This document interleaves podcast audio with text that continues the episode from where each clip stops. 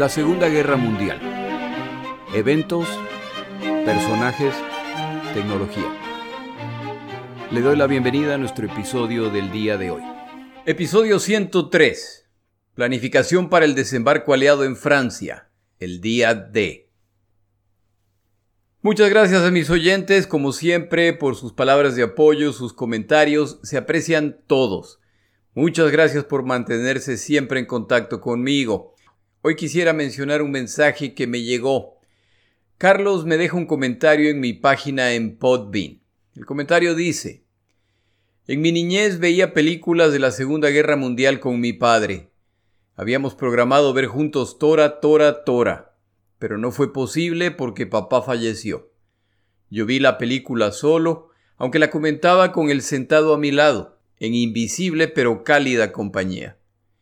Escuchando sus serios y detallados informes, he vuelto a sentir la compañía de mi padre. No alcanza ningún agradecimiento para llenar mis emociones, pero gracias.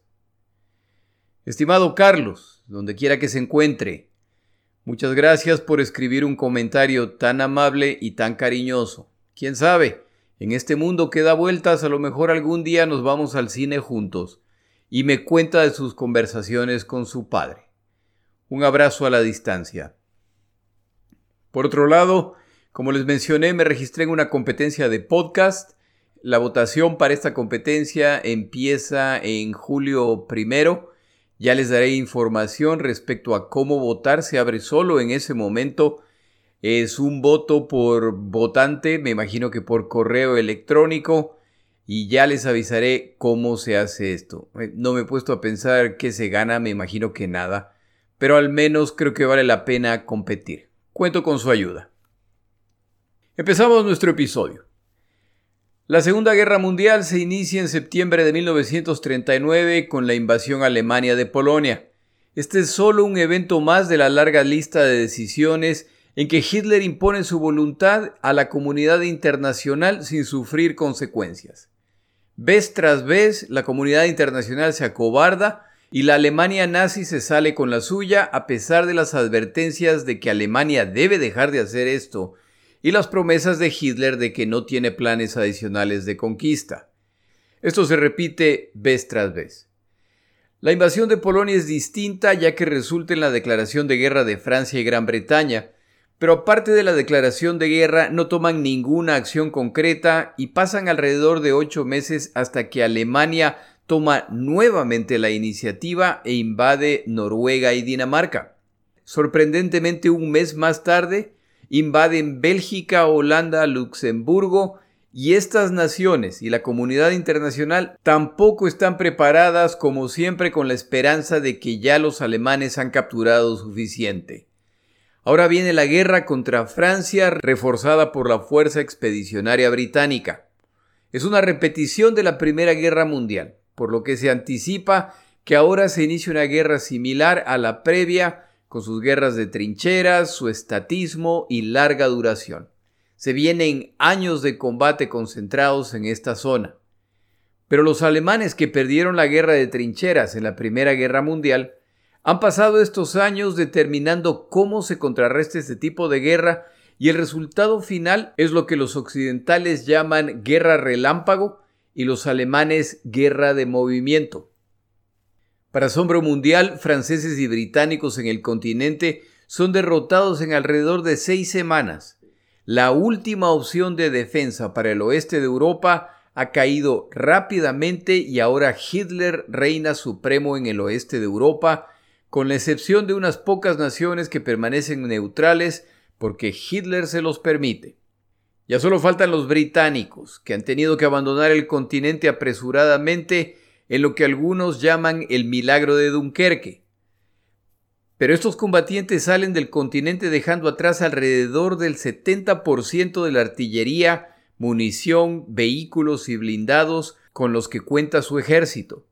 Gran Bretaña ha rescatado a sus combatientes, pero se encuentran desarmados, por lo que la lógica dice que su derrota es solo cuestión de tiempo. De hecho, les convendría más una capitulación, la cual Hitler parece estar dispuesto a aceptar. Los alemanes, sin embargo, tienen que resolver el siguiente problema. Como las islas británicas están separadas del continente europeo por el Canal de la Mancha, los alemanes, que cuentan con una superioridad abrumadora en armas y tropas de tierra, deben primero llegar a Gran Bretaña y desembarcar para iniciar los combates. Los británicos, por su parte, cuentan con la mejor marina de guerra del planeta y ya han causado daños severos a la marina alemana en esta guerra. Hay que resolver cómo llegar a Gran Bretaña y sobre todo cómo sostener el esfuerzo de guerra una vez desembarcan. Hitler inicia este esfuerzo con lo que tantas veces le ha funcionado, la bravuconería a través de la política. En sus propias palabras, extiende la mano del vencedor al vencido y espera que Gran Bretaña entre en razón, pero aclara que la paciencia se le está agotando. Los británicos no entran en razón, lo que convence a Hitler de que antes de realizar la invasión de las islas por vía marítima, tiene que destruir a la Fuerza Aérea Británica. Sin ese paso, no se podrán realizar los desembarcos. Una vez más es Hitler quien toma la iniciativa y se produce la llamada Batalla de Gran Bretaña, la batalla aérea más grande de la Segunda Guerra Mundial. El resultado es decepcionante para los alemanes, ya que tras un par de meses de batallas aéreas, es la Fuerza Aérea Alemana la que va en camino a su destrucción. Los alemanes sufren su primera derrota en esta guerra. Cambian de estrategia y ahora se bombardea el territorio británico cada noche, en particular Londres. Esto se hace con ferocidad utilizando todos los recursos disponibles. Pero los alemanes carecen de bombarderos pesados con la capacidad de causar daño suficiente a los británicos. Con los británicos atrapados en sus islas y la guerra en África en proceso, Hitler, en vez de buscar cerrar este frente de guerra contra Gran Bretaña, concluye que la esperanza de Gran Bretaña es que la Unión Soviética entrará a la guerra. Esta es la razón por la que no capitulan. Hitler, que igual planeaba invadir la Unión Soviética, de hecho era la parte principal de su plan de conquista, decide una vez más tomar la iniciativa y en junio de 1941 invade la Unión Soviética confiando en una victoria contundente y rápida que obligará a los británicos a capitular, al ver su última esperanza caer. Las etapas iniciales del ataque a la Unión Soviética son descritas por historiadores como la campaña más exitosa de la historia, basada en la cantidad de territorio capturado, bajas causadas al enemigo y logro de objetivos. Los alemanes están convencidos que esta campaña terminará en semanas, máximo dos meses. Pero a pesar de todo ello, los soviéticos no capitulan y el avance alemán se empieza a atascar. La guerra cambia una vez más cuando los estadounidenses son atacados en Pearl Harbor y se cumple uno de los sueños de Winston Churchill, que los estadounidenses entren a la guerra. Como Hitler a los pocos días declara la guerra a los estadounidenses, ahora ya pueden sumarse a la guerra en Europa. La invasión de la Unión Soviética resulta en que la mayor parte de las tropas y equipo de guerra alemanes se encuentran en esa nación a la que buscan desesperadamente derrotar. Pero la resistencia soviética sigue sorprendiéndolos. Británicos y estadounidenses buscan apoyar a la Unión Soviética enviando equipo, alimentos y vituallas por la ruta ártica. Los soviéticos agradecen la ayuda, pero lo que ellos realmente necesitan es un segundo frente que libere la presión sobre la Unión Soviética, que es la única nación que combate a los alemanes en el continente europeo. Británicos y estadounidenses ofrecen abrir ese frente en 1942, pero no cumplen la promesa, principalmente porque tal como los alemanes concluyeron que era una locura intentar cruzar el Canal de la Mancha para desembarcar en Gran Bretaña, estadounidenses y británicos, principalmente los británicos, concluyen que el único resultado de intentar desembarcar en Francia antes de estar preparados será una masacre de tropas aliadas. El año 1942 también marca un cambio significativo, aunque este fue el año en que los aliados estuvieron más cerca de perder la guerra en la primera parte del año, para el final del año ya no hay duda de que la iniciativa ha cambiado de manos.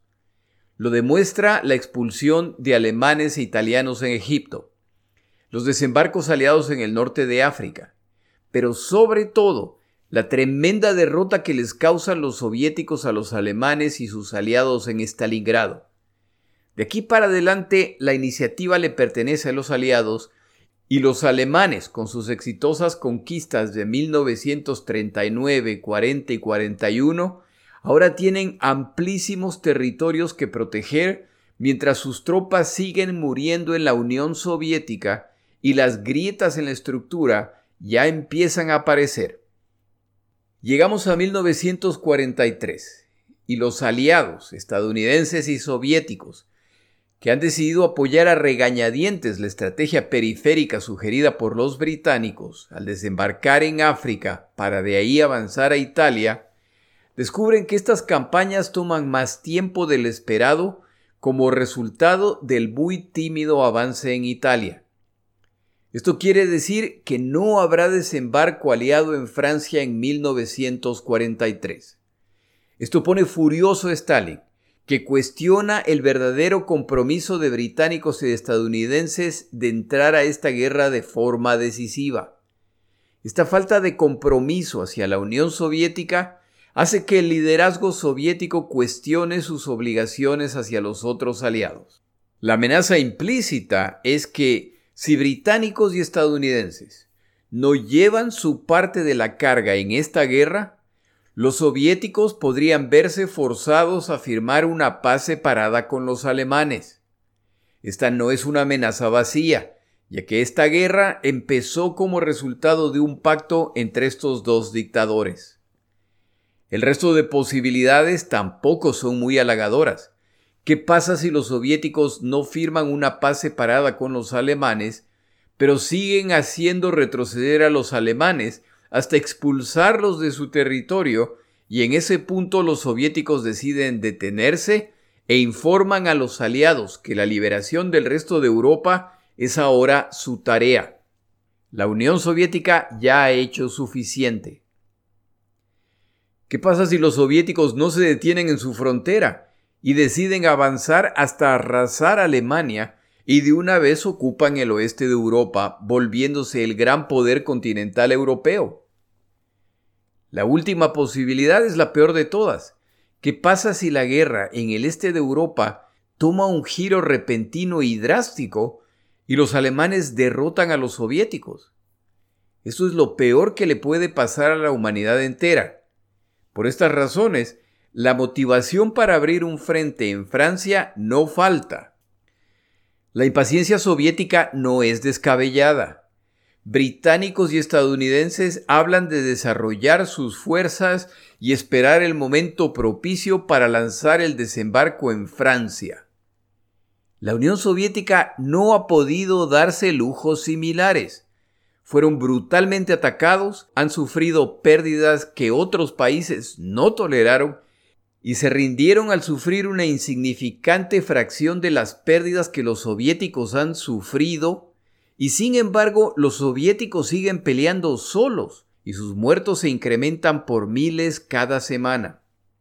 La emergencia que enfrentan los soviéticos es muy distinta a la que padecen británicos y estadounidenses, quienes están apoyando la guerra de la única forma posible, a través de los bombardeos del territorio alemán los cuales siguen incrementándose en frecuencia y destructividad y a través de provisiones despachadas por vía marítima.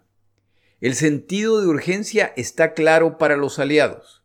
Hay que abrir un segundo frente para liberar la presión sobre la Unión Soviética. En 1943, los británicos, con Churchill a la cabeza, empiezan a abogar por una estrategia mediterránea, la cual incluye no solamente la invasión de Italia, sino de Grecia, donde ya se vive una guerra civil con una población deseosa de expulsar a los invasores. Tienen fronteras con Yugoslavia que se encuentra en una situación similar o peor. Desde ahí pueden avanzar contra Rumania y Hungría, aliados de Alemania. Los estadounidenses no están interesados en esta opción. El desembarco en Francia es la ruta más directa a Alemania sin tener el problema de las cadenas montañosas que cruzan estos países. Los soviéticos tampoco están interesados en este frente, a pesar de que les daría el segundo frente que quieren y los pone mucho más cerca de derrotar a Alemania sin tener que esperar aproximadamente un año hasta que se produzcan los desembarcos aliados en Francia. Sugiero a mis oyentes que se hagan la pregunta, ¿por qué los soviéticos no están interesados en esta opción? Como ya la oportunidad de desembarcar en Francia en 1943 se ha perdido, a mediados de este año empieza la planificación formal para el desembarco que quieren realizar en 1944. La fecha inicial considerada es inicios de mayo de 1944. Ahora es hora de sentarse y determinar qué se necesitará para lograr esto.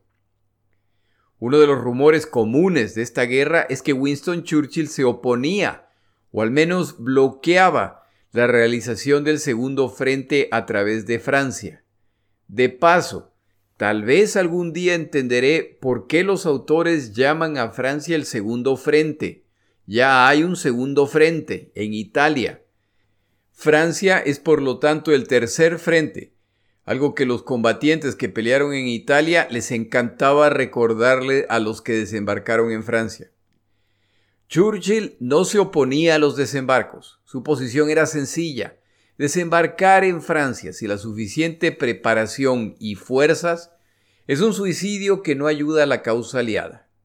Churchill entiende que si los aliados no regresan a Europa, nunca ganarán esta guerra. Ya en 1941, antes del ingreso de los estadounidenses, ordena se preparen planes para regresar al continente europeo. A partir de enero de 1942, los estadounidenses han entrado a la guerra hace apenas un mes y tienen que lidiar con los muy complicados japoneses. Y la opinión pública estadounidense quiere ver a las Fuerzas Armadas combatiendo en el Pacífico, no en Europa. A pesar de todo esto, ya empiezan a hablar de un ataque directo contra Alemania. El problema es que los estadounidenses no han peleado una sola guerra desde el final de la Primera Guerra Mundial y sus combatientes y comandantes, excepto a los niveles más altos, son completos novatos que quieren pelear contra el ejército que ha derrotado a todos sus oponentes. Los británicos que llevan años combatiéndolos son mucho menos optimistas. Ahora los alemanes se atrincheran en la costa europea para una confrontación más del estilo de la Primera Guerra Mundial, en que el atacante, el que desembarca, es el que lleva las de perder al cargar contra posiciones fortificadas. La campaña en el norte de África da experiencia a las tropas estadounidenses, que ahora entienden mejor lo que se requiere para combatir a las naciones del eje. La experiencia de estos desembarcos y campaña deja muy claro a los involucrados que tienen mucho que aprender, ya que lo que les espera en Francia es un ejército bien preparado y armado. Los estadounidenses están preocupados de que a medida que se involucran más en Italia y las ideas periféricas de los británicos, mayor el riesgo de que los desembarcos de 1944 sean retrasados. El mayor problema que tienen los alemanes es que sus impresionantes conquistas resultan en que controlan buena parte de la costa occidental europea, desde Noruega al norte hasta la frontera franco-española al sur, Ahora tienen que proteger miles de kilómetros de costa, ya que no saben si los aliados van a decidir desembarcar en Noruega, Holanda o Francia. Hitler tenía el temor de que el desembarco aliado sería en Noruega, y no carecía de fundamento. Si hubiera dependido de Winston Churchill, los desembarcos probablemente hubieran ocurrido en esa nación. La estrategia periférica británica sigue apareciendo. Tomamos una pausa en nuestro episodio.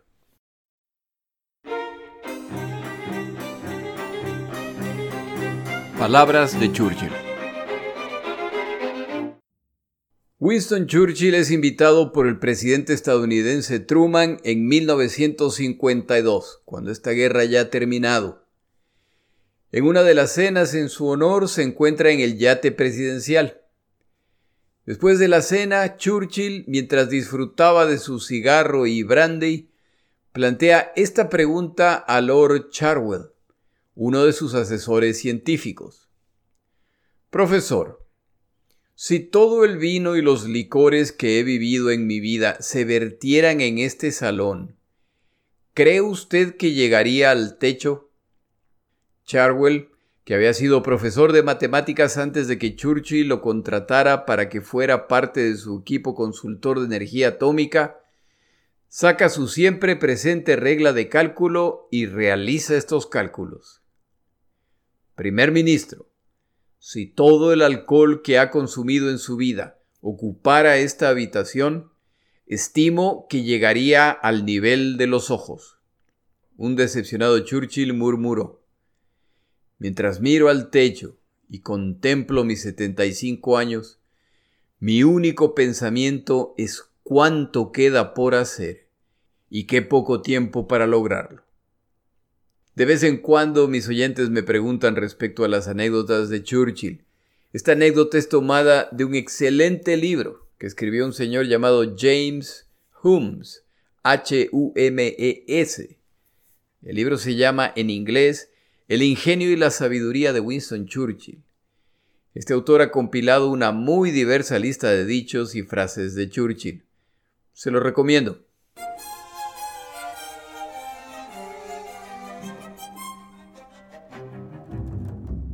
Como los aliados siguen ganando en experiencia en desembarcos, el desastre de Dieppe, Guadalcanal, Marruecos, Argelia, Tarawa, Sicilia, tienen una mucha mejor idea de lo que se necesitará y el mayor desafío una vez producidos los desembarcos es aprovisionar y reforzar a estas fuerzas, no solo para que puedan defenderse del contraataque, sino para iniciar la avanzada ya que su meta final es Berlín. Es hora de crear un grupo que estará a cargo de la logística y el aprovisionamiento de equipo. Estos son los que en realidad harán posible esta operación. En realidad, esta o cualquier otra guerra, si el trabajo de los encargados de la logística no está bien hecho, entonces todo lo demás se estanca. Mire lo que está sucediendo en Ucrania en estos días.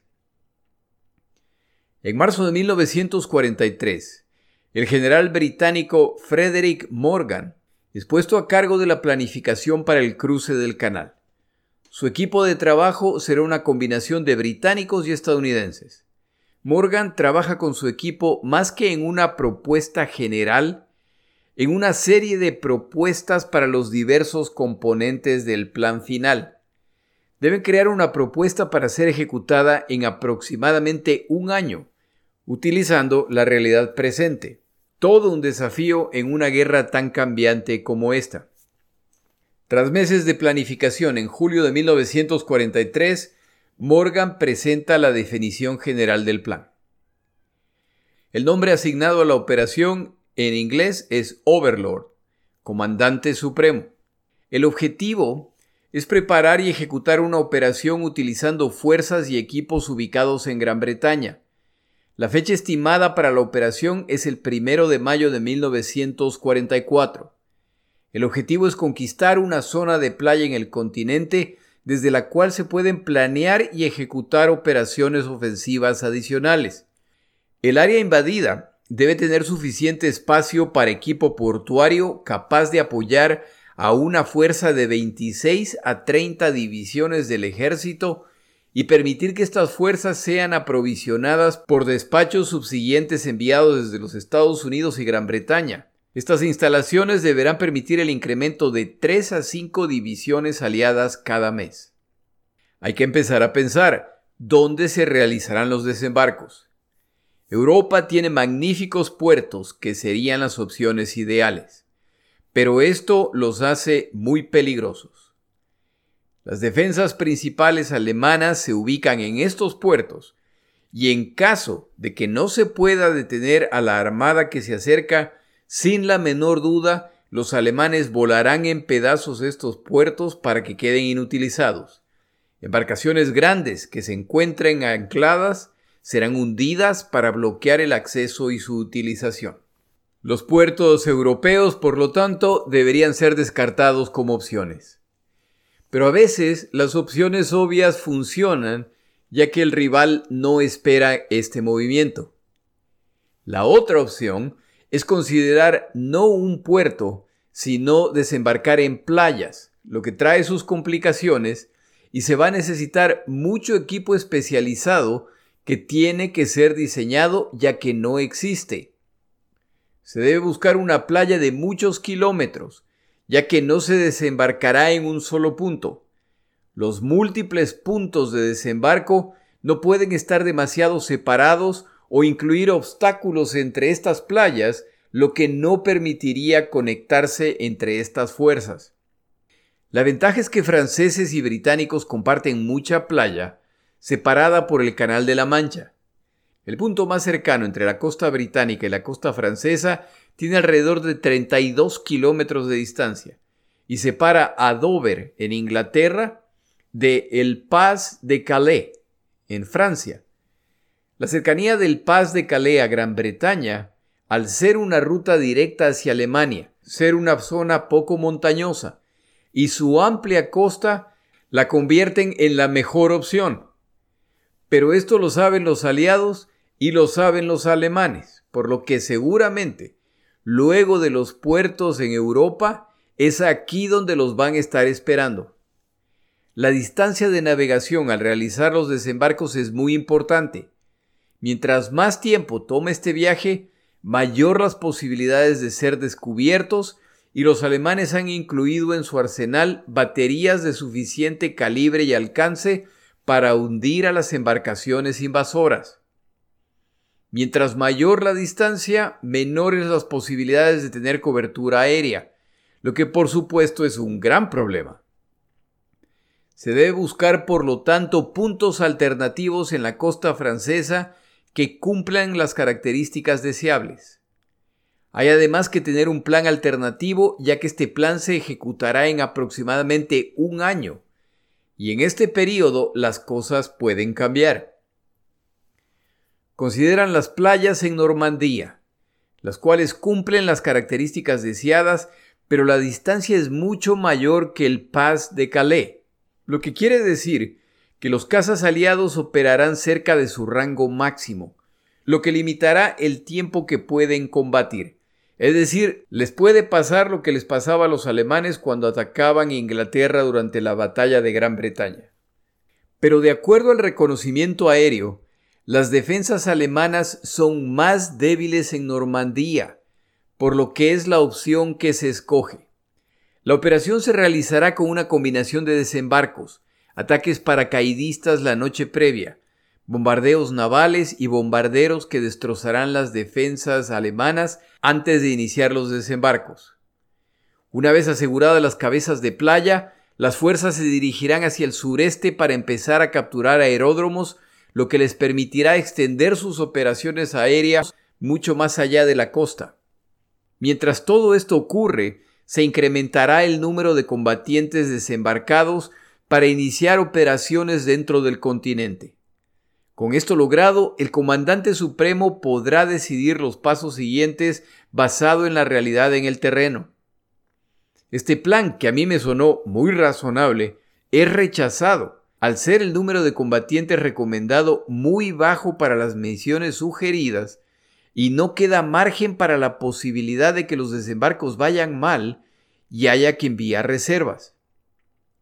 El problema con el plan que Gordon y su equipo ha creado es que ellos están planificando tomando en cuenta los navíos de desembarco con los que cuentan los aliados en ese momento. Ha creado el plan basado en los parámetros que le han dado, y eso incluía esto. La lección aprendida de este ejercicio es que no tienen remotamente la cantidad de embarcaciones y equipo que necesitarán para estos desembarcos si se planea desembarcar con fuerza suficiente. El resultado del análisis de Morgan y su equipo deja claro además que están trabajando sin dirección clara. La razón principal para que este sea el caso es que no se ha nombrado al comandante supremo de esta operación. La operación más importante de la Segunda Guerra Mundial, organizada por británicos y estadounidenses, carece de comandante. Y existe una razón para esto. Esta es una decisión política en que tanto británicos y estadounidenses están bajo la impresión de que es su derecho nombrar al que será, sin la menor duda, el comandante más recordado en la historia de esta guerra. Por supuesto, excluye a los soviéticos. Churchill lo tiene claro. Los experimentados en esta guerra son los británicos, que llevan más del doble del tiempo combatiendo a los alemanes. El comandante, por lo tanto, debe ser británico. Tiene incluso al candidato ideal, Alan Brooke, mano derecha de Churchill en esta guerra. De hecho, en privado, Churchill ya le ha preguntado a Brooke qué opinaría respecto a ocupar este cargo, a lo que Brooke ha respondido que sería un honor. El problema es que los estadounidenses también lo tienen muy claro. Los estadounidenses están proveyendo la mayor parte del equipo, y a medida que avance esta guerra, el número de tropas estadounidenses se seguirá incrementando, y si se combina con el Pacífico, el número de combatientes estadounidenses será mayor al británico. El comandante, por lo tanto, deberá ser estadounidense. El presidente Roosevelt tiene una decisión complicada en sus manos. El gran planificador de las campañas estadounidenses, tanto en Europa como en el Pacífico, es el brigadier general George Marshall, respetado por todos, tanto estadounidenses y británicos. Personaje muy formal que el día que se conoce con el presidente Roosevelt se encuentra en la sala con otros personajes de muy alto nivel. Al terminar la reunión en que se encontraban en que el presidente Roosevelt ha dominado todo con su discurso, simplemente le pregunta a Marshall, ¿Y tú qué opinas, George? Esta es obviamente una pregunta más por cortesía, ya que la reunión había concluido. George Marshall responde, Estoy en total desacuerdo con todo lo que se expuso. Roosevelt termina la reunión y todos los presentes están convencidos de que han visto el final de la carrera de Marshall. En una reunión privada entre Marshall y Roosevelt, Marshall le pide que no se refiera a él como George. En el futuro, Roosevelt se referirá a él siempre como el general Marshall. A propósito, de acuerdo al texto consultado, esta historia la contaba Roosevelt, no Marshall. Marshall, perdón, el general Marshall, tiene la tarea de lidiar con personalidades muy complejas, como el general estadounidense MacArthur, el almirante estadounidense King. Todos parecen llevarse bien con él y le tienen además un saludable respeto medio parecido al miedo. Marshall es el candidato natural para esta posición y su nominación sería bien recibida por todos. El problema es que Marshall ha hecho un trabajo tan impresionante en su posición que moverlo de esta posición implica separarlo del resto de sus responsabilidades. Y esto ni a MacArthur, ni a King, ni a Leahy, ni a nadie le hace la menor gracia. Internamente la decisión estadounidense está tomada. Ahora hay que comunicársela a los británicos. Estadounidenses y británicos dejan pasar meses sin tomar una decisión hasta que llegan a la conferencia de Teherán, la cual incluía por primera vez a Stalin. En esta conferencia es Stalin quien les da un ultimátum. ¿Cómo es posible que digan con certeza que en 1944 habrá un desembarco aliado en Francia si ni siquiera se han tomado el tiempo de nombrar al comandante supremo? Esto le parece muy sospechoso a la Unión Soviética, que como siempre insinúa que podría detener el avance si los otros aliados no muestran un compromiso similar. Roosevelt finalmente se reúne con Marshall y le explica que si le da el comando de la operación Overlord, la operación de desembarco en Francia, pone en riesgo todo lo demás, ya que el único comandante en que él confía es él. Marshall. De acuerdo a la recolección de Marshall de esta conversación, Roosevelt se andaba por las ramas hasta que encontró el valor para preguntarle qué opinaba Marshall.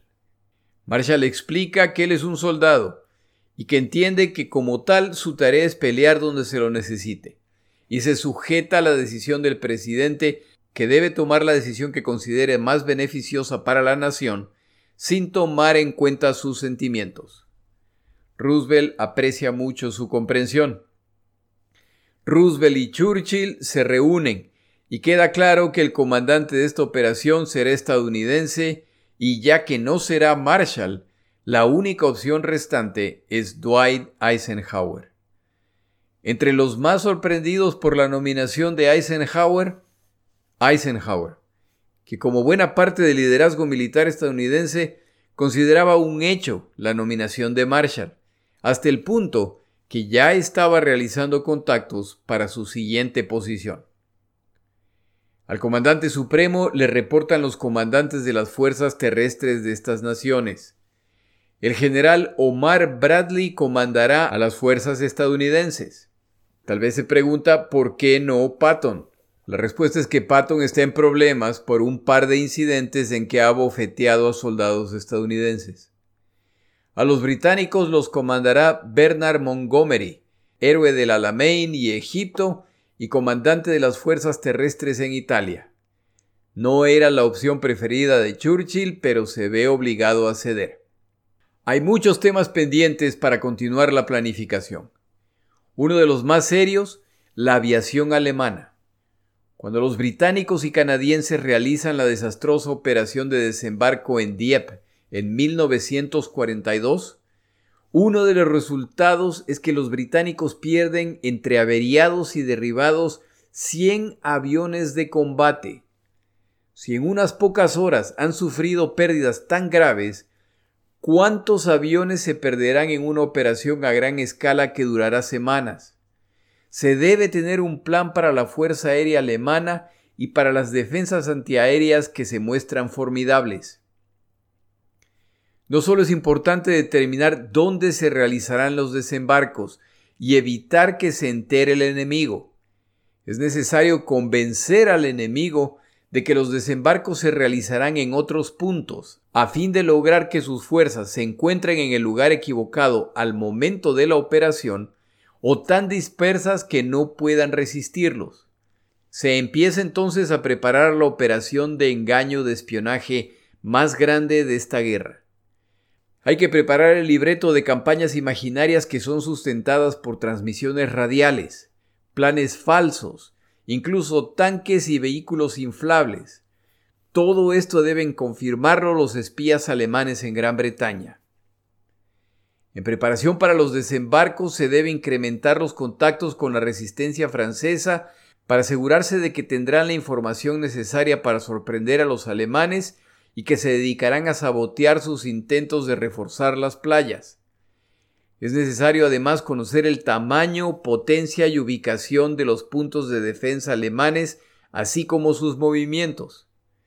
La discreción es la máxima prioridad, o al ejecutar la operación simplemente se encontrarán en una trampa sin salida al tener el mar a sus espaldas. El factor que no se puede controlar, pero que hará la diferencia, es el clima.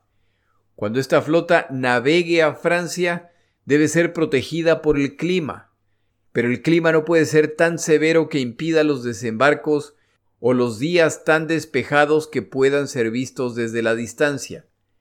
Una muy complicada combinación que no se puede producir a voluntad. Hay que esperar a ver cómo estará el clima el momento de la operación y rogar que sea la que favorezca a los aliados. Por supuesto, los alemanes ruegan por lo opuesto. Para la segunda mitad de 1943 es posible para los aliados empezar a planear el desembarco en Europa como resultado de los cambios que se están produciendo en el rumbo de la guerra. Pero hay un factor que siempre jugó un papel fundamental y que fue causa de inmensa preocupación. Las flotas de submarinos alemanes que atacan la ruta entre el continente americano y Gran Bretaña. Para la segunda mitad del año 1943, esta amenaza ya ha sido neutralizada. En el siguiente episodio relatamos la conclusión de la mal llamada Batalla del Atlántico.